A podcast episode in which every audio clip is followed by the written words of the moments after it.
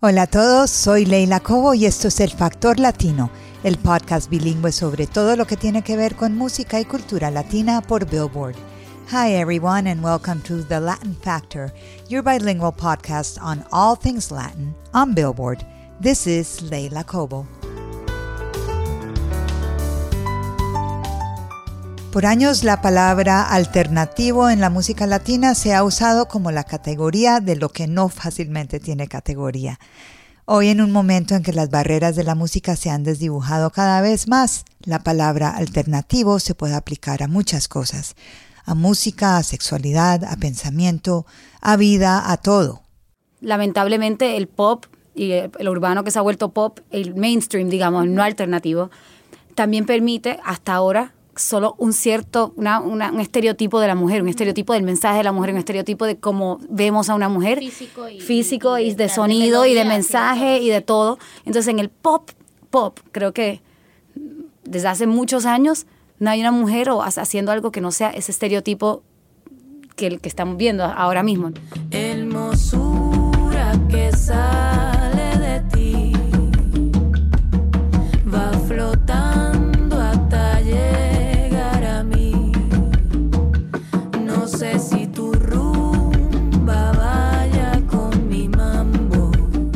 La definición de lo alternativo, la virulencia de las redes sociales, la agresión contra la mujer, sexualidad y sexualización, empoderamiento y más en una conversación a fondo con tres mujeres que hacen música que muchos llaman alternativa.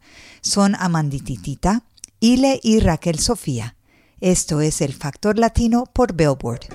Yo no quiero confundir las emociones. Le damos la bienvenida a tres mujeres de la música latina. Amanditita, Amanda. Mucho gusto. Bienvenida desde México. Raquel Sofía desde Puerto Rico vía México. Exacto. Y Hola. Ile desde Puerto Rico, bienvenidas. Estamos aquí para hablar no solo de las mujeres en la música latina hoy, sino también específicamente de las mujeres en la música alternativa latina. Bienvenidas a Billboard. Gracias. Bueno, han tenido un año y una, un, un año muy agitado las tres, pero también unas carreras ya muy establecidas las tres, algunas más, más largas que otras, pero carreras muy establecidas, muy respetadas. ¿Cuál es la gran diferencia de hace cinco años a hoy? ¿Ven una diferencia? Eh, eh, yo sí, este, definitivamente. Yo siento que cada año como que crezco y cambio y veo las cosas distintas. Eh, yo creo que es, bueno, igual uno, uno va cambiando con el mismo, como mismo cambia la sociedad y el mundo, pero mm, también musicalmente siento que voy expandiendo todas, eh, no sé, las posibilidades, eh, me voy limitando cada vez menos y eso yo creo que me hace súper bien. Eh, una vez es como se pone obstáculos innecesarios en el camino y, y eso como impide, bueno, son obstáculos, así que impide todo.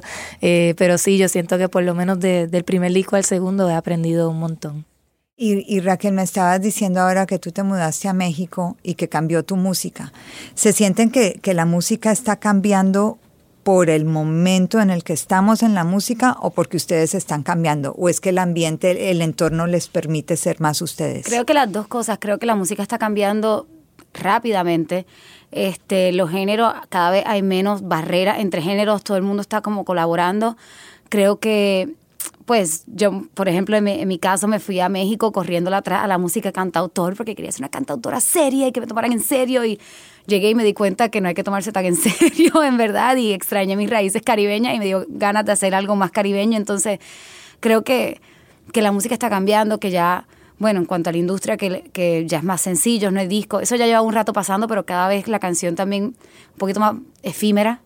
Este, y creo que, por otro lado, o sea, eso tal vez son las cosas malas, pero por otro lado, también hay como mucha más, como dijo hoy, la libertad de, de hacer lo que sea, como que creo que las plataformas cada vez son más importantes y que la gente está escuchando un momento este Mon Laferte y otro momento Anuel. Entonces, como que hay mucha más libertad de, de verdad hacer, de cruzar género y romper barreras. ¿Y se sienten más libres tú, Amanda, por ejemplo, te sientes más libre o te sientes más, más comprimida, por decirlo así? Bueno, yo tengo más o menos seis años que hice un cambio muy drástico de, renuncié a mi disquera, que era Sony Music, y me volví independiente. Y a partir de ahí ha sido una energía totalmente diferente en, en, en, libertad, pero en realidad siempre, lo que pasa es que siempre luchas por la libertad y llega un momento donde la libertad no tiene que ser una lucha, sobre todo en la, lo creativo, ¿no? Y siento que si adquieres más compromiso, eh, pero te vuelves un poco más ligero con el tiempo. Como que te das cuenta, yo me he dado cuenta que ahora es increíble el poder de convocatoria que puedes tener, que eso te, te, te, hace querer ser una mejor persona o tener un contenido social. Pero por otra parte, como, como dices, no te lo tomas tan en serio, ¿no? Y eso es algo que es bien padre, porque creo que eso te lo da los años. E, es increíble tener una carrera que soportar los baches, que a veces son profundos, sobre todo a veces se siente muy fuerte porque luego viene como, ah, claro, o sea, pasa el tiempo y, es como crecer, ¿no? Como que dices, ay, eso que ese novio con el que me clavaba y lloraba, te vale ahora. Un poco así siento que han sido los dramas, ¿no? De, de la industria. Te vas, te vas volviendo más, entrando más al juego, porque al final, pues, el arte es un juego, no debe de dejar de ser un juego, ¿no? Te odio y te quiero,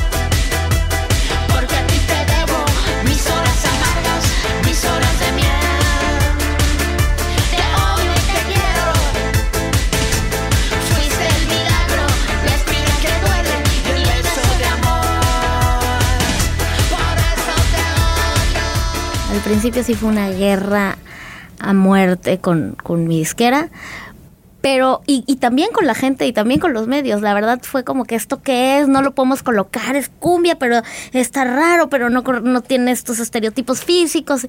Pero después de poco tiempo encuentras a la gente que se parece a ti. Y a lo mejor no es mucha, pero es, pero es como, como que yo siempre siento que a los que yo no les caigo bien, ellos tampoco me caen bien.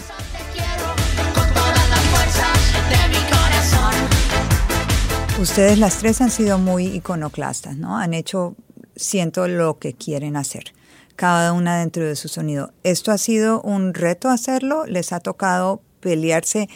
No quiero como caer en el cliché de que me peleé con la disquera, pero, pero es que no es solo la disquera, ¿no? Son muchas cosas, son los medios, es, Instagram. Eh, ¿Sienten que esto es como un reto constante o, o estamos en un momento del mundo en el que uno puede decir me vale madre y hago lo que quiera?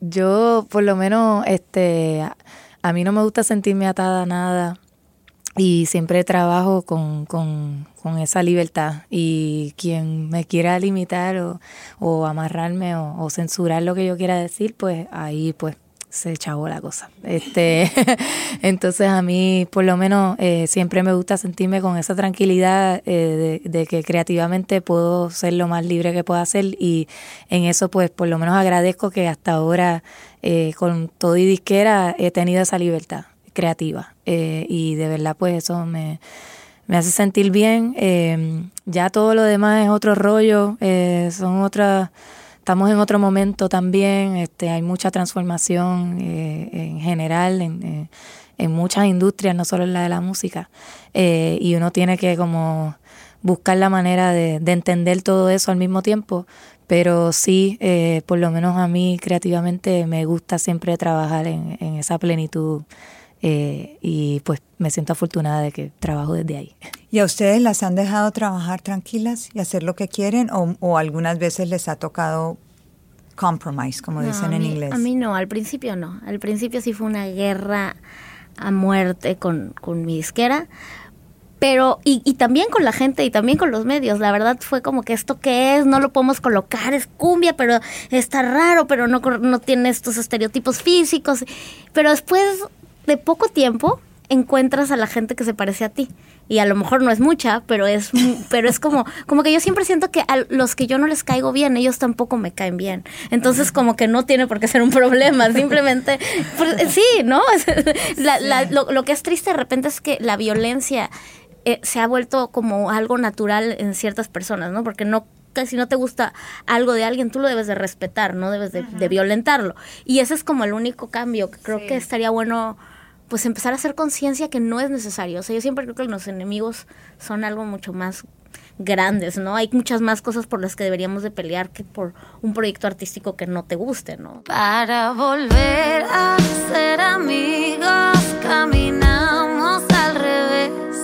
llevas la ropa que una vez te quité y nos hablamos precavidos. Las redes sociales y sus comentarios pueden ser un arma de doble filo. ¿Cómo manejan los retos estas tres artistas? he medido un poco lo del Instagram y no también como darse cuenta, pues, qué tipo de artista es. Hay gente que el Instagram le funciona súper bien, que la gente quiere saber lo que están comiendo y qué cool. Y lo que hicieron hoy, qué sé yo, y que eso me parece increíble, que cool, no lo estoy criticando, pero no también, sabes, yo de momento a veces me encontré como que una vaina enfermiza ahí mirando todo eso y dije como que, ay, no, sabes que yo hago música y ya. Y hago música honesta y y me conecto con mis fans y les cuento lo que me pasa y como que uno también saber hasta qué medida uno, uno deja que te afecte lo que la gente escribe. Sabes, ayer puse una canción cantando y alguien me dijo, wow, pensaba que iba, a ser mejor o algo así, como que, y uno de verdad tiene que medirse cuánto te afecta y, y, tomar la opinión de quien, de quien te la da. Creo que lo que tú dices, no hay necesidad de, de, violentarse, no sé. Yo me acuerdo que la primera vez que yo vi, porque a mí no me tocó todavía la, el Twitter ni el Instagram, pero la primera vez que, que vi los comentarios en YouTube, yo dije, voy a renunciar, esto es, o sea, esto es lo peor que, o sea, yo dije, me van a matar. O sea, ¿verdad? no lo podía creer, porque aparte tú no sabes lo que entonces entras a YouTube de que ya subieron mi video y de repente fue muy fuerte. Nunca debes leer nunca los, los comentarios. Nunca los debes Sí, leer. Y eso lo nunca. leí de Madonna, que dice, yo nunca leo los comentarios. Qué bueno, ¿no? Porque así es es súper injusto.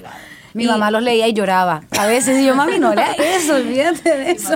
Es parte como que de las pruebas, pero en realidad son cosas bien menores después de un Sí, tiempo. ¿no? Totalmente. Y uno, y uno ver cuán involucrado uno quiere estar en eso, ¿me entiendes? Como que también hasta dónde te llegas que te afecte también es cuánto tú le das a eso. Y yo creo, yo por lo menos por mi parte decir como que quiero hacer música honesta y, y no preocuparme tanto por el selfie y la cosa. Pero eso soy yo y no critico a quien lo haga. Cool, Y-. Pero es difícil, ¿no? Porque debo decir que como mujer, yo cuando pongo cosas en Instagram y alguien dice, uy, qué foto más horrible, yo digo, uy, ¿y este quién es? Y porque está diciendo mi foto está horrible, block, block, block, block. No, pero, pero ¿me entiendes? Yo creo que como mujer todavía esas cosas, o por lo menos a mí, me afectan. Yo creo que como mujeres Claro, nos afecta que alguien supuesto que sí. y que comenten y que digan, y eso está horrible, y esa ropa está horrible, y ese pelo está inmundo, y usted se engordó, y, o lo que sea, ¿no? Estas cosas afectan, ¿no? U- ustedes, ¿se puede educar al fan para que, o al, porque yo no Es sé que si son al, al fans. fan sí, pero a los fans de otras personas no. este es, es, es una, yo creo que las nuevas generaciones, como que yo creo que el feminismo y muchos temas están saliendo a la mesa apenas, ¿no? El respeto, el, todas estas cosas que antes estábamos muy, estaba muy normalizado, pero yo creo que en- en- tal vez después se puede hacer, ¿no? Ese cambio de conciencia. Quiero pensar, sobre todo cuando no estás vendiendo directamente algo sexy, ¿no? Que- Exacto.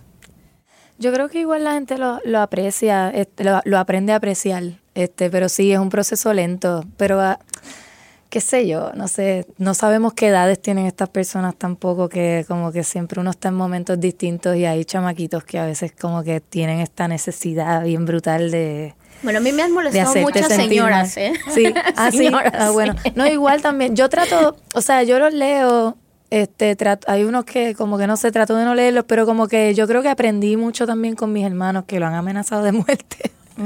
Entonces como que nosotros, como he visto tanto y también bregar con eso, también me enseñó a que cada vez, o sea, me importara menos. Entonces como que no...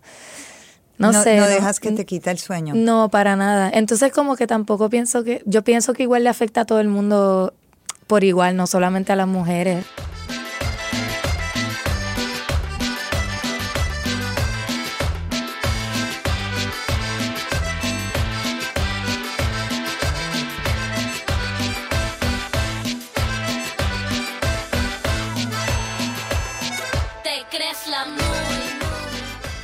¿Se sienten que son artistas alternativas o cómo se describen? Yo no siento que sea una artista alternativa, pero me ha costado este porque soy muy pop para los alternativos, pero muy edgy, usando palabras que han usado para describirme para el pop, eh, para el pop estándar que sí, pues el que sale en todos lados. Entonces, Yo he usado Edgy para describirte seguramente, pero en el pero en a good way, gracias.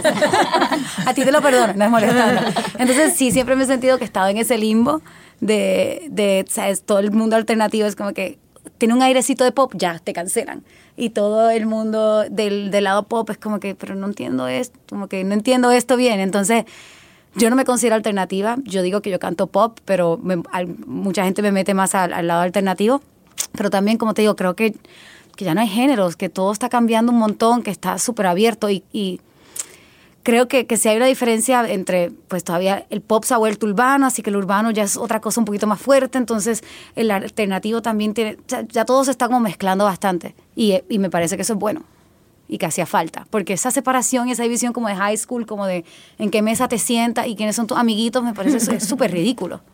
Es un género que si lo vemos como género, aunque te entiendo, no es un género, porque tú haces tu música, Amanda, que es cumbia, como, como rapeada, hip hopeada, eh, no tiene nada que ver con la música de Ile, pero todo está como en dentro este... de esa casa y por eso luego uno no sabe si es alternativo. Yo cuando me dicen si soy alternativo independiente tampoco sé, pero sé que tampoco soy pop ni ni hago cumbias. Entonces como que es como el lugar de Por eso yo lo veo, yo lo veo como literal, como una alternativa. como que, como que Claro, viene de ahí. es que, es que, o sea, no, no me, no, yo soy súper mala para catalogar, o sea, no me gusta eso porque es que no lo entiendo, o sea, a menos que haga algo bien específico. Pero cuando uno está tam- también como explorando y fusionando con otra música, como que, no sé, siempre se me hace difícil eso, como ese en- encasillamiento, no, no me gusta, pero sí como que pues lo de alternativa es como pues una alternativa de otra cosa que pues no es ni esto ni lo otro, es como otra alternativa musical. Pero en verdad, este tampoco, dentro de lo que se conoce como alternativo, tampoco me siento parte. Solo que yo para convencerme y para decir, bueno, si me ponen en algo, ya que esto funciona así, pues quiero verlo de esta forma para yo psicológicamente sentirme que, que caigo ahí. Pero en verdad es, un- es una, no me gusta. A mí lo que me gusta de esa casa, como la llamas tú, Amanda, es que es una casa donde hay muchas voces femeninas, ¿no? Porque si tú ves, bueno, la música urbana tiene muy pocas, apenas ahora en el pop han ido así como en, en declive, eh, pero en lo alternativo hay un, siempre ha habido como un, un montón de mujeres. Yo no sé si es porque como es una mesa tan grande, entonces caben todas, te da la oportunidad.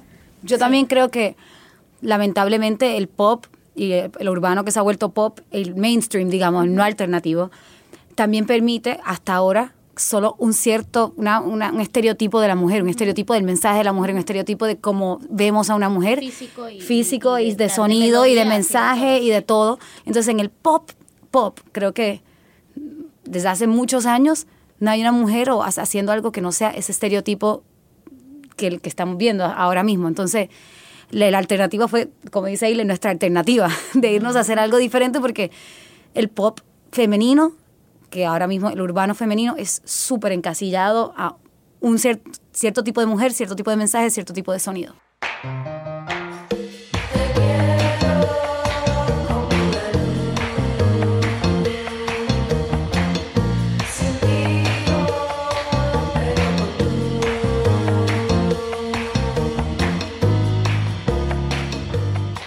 Yo siento que ahí, por lo menos en el género urbano, ahí como que los hombres están como rompiendo un poquito más esquemas, yo siento. Este, porque están como eh, abriéndose un poco a, eh, por lo menos físicamente, este, y algunos se- precisamente porque ya ahora hay todo un tema con la mujer, creo que algunos están, por lo menos que está bueno, están sintiéndose más conscientes de que tienen que decir otras cosas o decirlas de otra manera o como abrirse un poco. Y entonces eso está bueno, como que siento que algunos sí este, han buscado otras formas de mantenerse dentro de lo que a ellos les gusta, que es lo mismo, ese, ese género, pero buscar otras formas de decir algo y en verdad al final lo hace más, más chulo, como que y entonces físicamente pues rompen, como que al- pues se están pintando las uñas, se están vistiendo dentro de lo que se conoce como es femenino. Eh, entonces yo quisiera ver eso más en las mujeres también, quisiera que rompieran un poco de más esquemas y que nos hagan cuestionar, que yo creo que eso es lo chévere de, de lo urbano slash pop, que dentro de un contexto más de imagen, más allá de canción, nos ponen a cuestionar sobre la sexualidad misma, sobre qué es ser hombre, qué es ser mujer, cómo se supone que uno sea, como que ir romper con todas estas cosas, con todo esto se supone, y simplemente ser como uno le dé la gana. Y yo creo que eso yo lo aprecio, aunque no comparte algunas cosas este, más artísticas, eh, pero sí, este, al mismo tiempo, aunque sea algo como más... Eh, se vea como algo más superficial, si me estás comunicando algo, que me llega, pues eso es válido también. Para mucha gente la música se ha vuelto, bueno, siempre ha sido así, ¿no? Es un producto eminentemente comercial. Eh, para ustedes no, para las tres yo sé que es lo que hacen, ¿no? Es como se expresan, no es solamente voy a hacer una canción que quiero que se vuelva un hit, es, es, estoy haciendo lo que tengo que hacer en este momento, ¿verdad? que es un poquito lo que dice Ile. Sí, yo estoy trabajando con el respeto porque, y lo digo porque por mucho tiempo he tenido muchos prejuicios y muchas de mis canciones se han basado en, en como una crítica fuerte al, a las siliconas, a, la sexual, a la sexualizar a la mujer y a que de repente la, la mujer entre en estos papeles no tanto por una convicción propia, sino por querer complacer a una industria o a alguien. Entonces, con el tiempo he ido, estoy trabajando en aprender a respetarlo, porque creo que eso también es parte del feminismo, ¿no? Entender, o sea, lo que me gustaría es que hubiera más simplemente pensamiento acerca de por qué hacemos las cosas, porque yo muchas veces hago cosas que no quiero hacer, ¿no? Entonces, nada más dejar como que esa semilla de por qué queremos hacer eso, ¿no? O sea, aquí realmente me hace feliz a mí, realmente yo me quiero operar, realmente yo quiero mostrarme de esta forma o quiero complacer a, esta, a esta que es como una nube, porque es como que complacer nunca sabes a quién, ¿no? Porque es como algo bien raro, una entidad, ¿no? Este, y agradezco mucho los proyectos como los de ustedes, la verdad, eh, justo ahorita que hablamos de Nati Peluso, siempre que veo a una chica haciendo algo diferente y, no cayendo en, en, estas cosas que no es culpa, realmente la sociedad nos lo ha impuesto desde siempre, desde que conocimos... ya demasiado. Sí, o sea, desde lo primero que vimos en en una cantante pop, ¿no? Pero pues se agradece siempre tener una, ver esa alternativa, sobre todo porque pues hay muchas mujeres que, que se parecen a, a, mí, que se parecen a ti, que se parecen a ti y que, y que no sienten esas ganas ni pueden de hacer de parecerse, no sé, a, X figura popera y que sepan que también pueden estar en, en, en, en, la industria, que también pueden estar en las plataformas, que no solamente debe de haber una brecha, ¿no? Yo no sé, yo lucho, yo lucho bastante y voy como back and forth con, ok, te empelotas, eso es feminismo, eso es empoderamiento de la mujer, puede ser, yo no sé, como que un día digo que, un día pienso que sí, un día pienso que no, sí, obviamente creo que las mujeres tenemos derecho a hacer lo que nos, lo que queramos con nuestros cuerpos, sale desnuda si tú quieres, es tu libertad, pero por otro lado, me cuestiono si ahora, en el 2000, casi 20, que todo el mundo lo ha hecho ya, si eso sigue siendo empoderamiento de la mujer. Creo que cuando Madonna este, hizo insinuaciones sexuales, cuando Eta James sacó canciones con, con cosas de sexo, cuando, ¿sabes? Cuando lo hacían en ese tiempo tal vez era un poquito más groundbreaking o más revolucionario, de verdad estaban como proponiendo algo, ahora que ya todo el mundo lo hizo, salir, o sea, salir ahí bailando en un tubo en tu video, realmente estás como, no sé, pero por otro lado, pues si tienes el derecho y hazlo y, vete con y si quieres hacerlo, hazlo. Claro. Exacto, entonces sí es como un dilema que tengo, trato de no juzgar, pero por otro lado, no sé si decir me molesta, me incomoda que lo llamen feminismo, porque ahora no sé si eso si ya eso sigue siendo feminismo no sé. También hay mucha violencia en contra de la mujer, hay muchos feminicidios mundiales, hay muchas, hay muchas cosas de las que también se deben de hablar junto con todo lo demás, ¿no? Entonces, el punto no es que es tan light la, la, eh, la sugerencia, ¿no? E, e, es, como, es lo que te digo, hay que pensar muy bien que cada cosa que hacemos, qué significa y sobre todo pues, las personas que tienen más suerte de tener fans, ¿no? O sea, que como esa reflexión. Y de repente yo creo que es bien válido reflexionar y decir, sí lo quiero hacer, no soy feminista, no me importa. Está bien, nada más. Sí, y esto es, este es mi mensaje.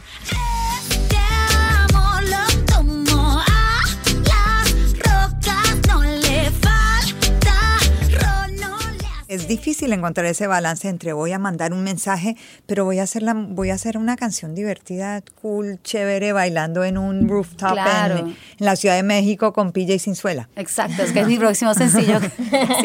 No, pero sí, exacto. Es como, y sabes qué cuesta, porque entonces lo mismo que acabamos de decir de que si empelotarte, este, whatever, te quita la seriedad. A nosotras, no sé si a ustedes les pasa, si me pongo algo demasiado escotado, no, Raquel, es que tú eres una cantautora y no te van a tomar en serio. Pero ¿y si quiero ponerme algo escotado, ¿me entiendes? Claro. Como que las limitaciones van de los dos lados. Y, y, y también, exacto, ahora voy a sacar un sencillo totalmente diferente a lo que he hecho porque quise hacerlo, porque me nació, porque quería hacer algo divertido, porque me cansé de las canciones tristes de te odio, bla, bla, bla. Y ahora, que dice que sigo siendo cantautora, aunque tenga un beat urbano, o sigo, ¿sabes? Es como, también a nosotras nos limitan, no todo es como que si te empelotas, no te toman en serio, pero si estás tapada te toman en serio, entonces no tiene nada que ver. No, no se le puede hacer Eh, caso. es como sí. que no, es como no quiero decir, pero sí, ignorar. ignorar, ignorar, Literal, como que- literal, literal. No es desconectarse tampoco ni, ni ser cerrado, pero, pero es como que si uno se siente bien y uno se siente feliz, Totalmente. es como que pues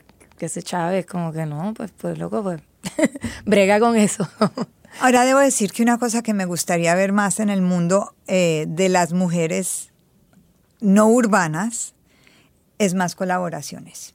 Me parece que hacen falta. No sé si es desde mi punto de vista que no las estoy viendo todas o si ustedes sienten lo mismo, porque sí veo que en el mundo urbano están colaborando cada vez más y creo que ayuda porque te expande el, el, el- el pool de fans y, y expande tu audiencia. ¿Es algo que a ustedes les parece que hace falta? Sí, es verdad que no hay tanto, sí.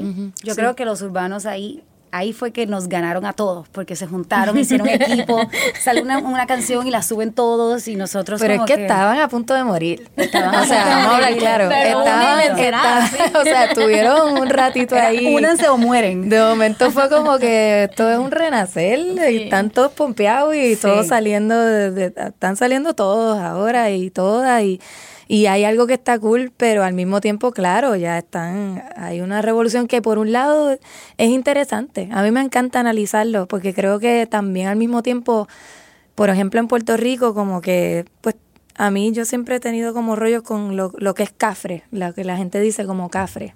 Este, que tiende a ser como una gente de una clase social específica. Entonces como que siempre eso me ha parecido feo. Entonces de momento siento que es como que, ajá, ¿y qué es lo cafre ahora? Como que ahora todo el mundo está usando lo, lo, que, lo que era cafre en un momento de moda. Entonces como que es bien loco, porque ahora lo, está todo como de momento se, se está usando. A la vez es como que es raro porque yo siempre lo acepto siempre y cuando sea natural y sea real. A mí no me gusta cuando se siente como muy forzado o como cultural appropriation, tú sabes que eso también se está viendo mucho que no, no me no me tripea.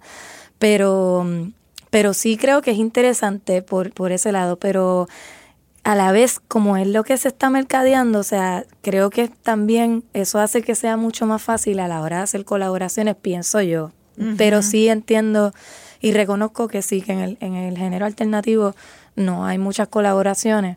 Este, Quizás porque cada voz es tan distintiva, pero sería lindo, ¿no? Sería lindo. Hagan una canción las tres, ya. ¿Sabes? Yo creo que también viene como en el lado alternativo, somos casi todos compositores, que creo que eso es algo, pues que todo el mundo tiene su proceso y lo que tenemos es que juntarnos más a componer. Y creo que de ahí nace la eso cosa. Siento que tal vez en el pop las Claro. canciones las escribe otra persona y las mandan y, dicen, montense este aquí. queda con esta o la voz de Claro. Ozuna queda con la de. Sí. Y siento que tiene que nacer para nosotros desde la raíz, tiene que nacer desde el momento de la creación de la canción porque pues yo puedo invitar a ustedes a cantar algo conmigo y si la escribimos juntas, todas nos vamos a sentir como más identificadas con lo que estamos haciendo. Muy cierto. También es mucho de feeling, creo que como que como que es, conozco a esta persona, tengo una energía, como que piensas en que quieres lo que dices, hacer arte, ¿no? No, no, no, no, como no estás viendo esa búsqueda con esta persona, como realmente en lo urbano que es, es una cuestión de mercadotecnia Sí, es fuertísima. que la, ¿no? la, la, Ajá. la mentalidad es otra. Yo siento como que hay otro, hay otro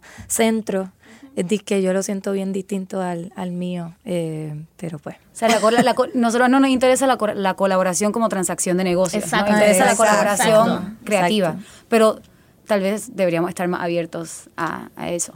Les quita el sueño em, cuando van a YouTube y ven que sale una canción de reggaetón o urbana, lo que lo queramos llamar, y que en dos días tiene 100 millones de views. A mí no me quita el sueño, pero los de mi disquera sí. Porque entonces cuando los de uno no lo tienen, ay, no pasó nada. Entonces, eso Yo es sé, y, es, y es tan relativo eso, ¿no? Sí. Porque de pronto como que todo el mundo tiene 500 millones de views y yo digo, pero ¿quién tiene 500 millones de views? Eso no es normal. Lo normal es tener Pero uno, luego eso dos, no cinco. representa tanto un éxito. O sea, luego mucha gente lo ve y lo, lo está atacando también. ¿No? O sea, como que yo lo, a mí lo que me quita el sueño realmente es, es que pasen los años y no, no hacer algo que me, que me guste. Pero los views, pues desde que salí siempre ha habido gente a la que le ha ido mil veces mejor. Y, y más bien eso, hacer permanecer, ¿no? Que es bien difícil. Eso sí es bien difícil. Que pasen tiempo, que pueda hacer un segundo disco, un tercer disco y que haya gente que quiera seguir trabajando contigo y que no se deje ellos como dices que son los que ven los views no que digan no tiene tantos views o likes mejor no hay que a- a apoyar a este artista eso es lo que es difícil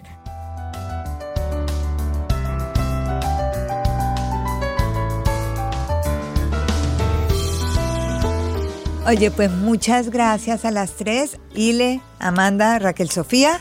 Esto ha sido el Factor Latino, The Latin Factor, here on Billboard. This is Leila Cobo. Hasta la próxima.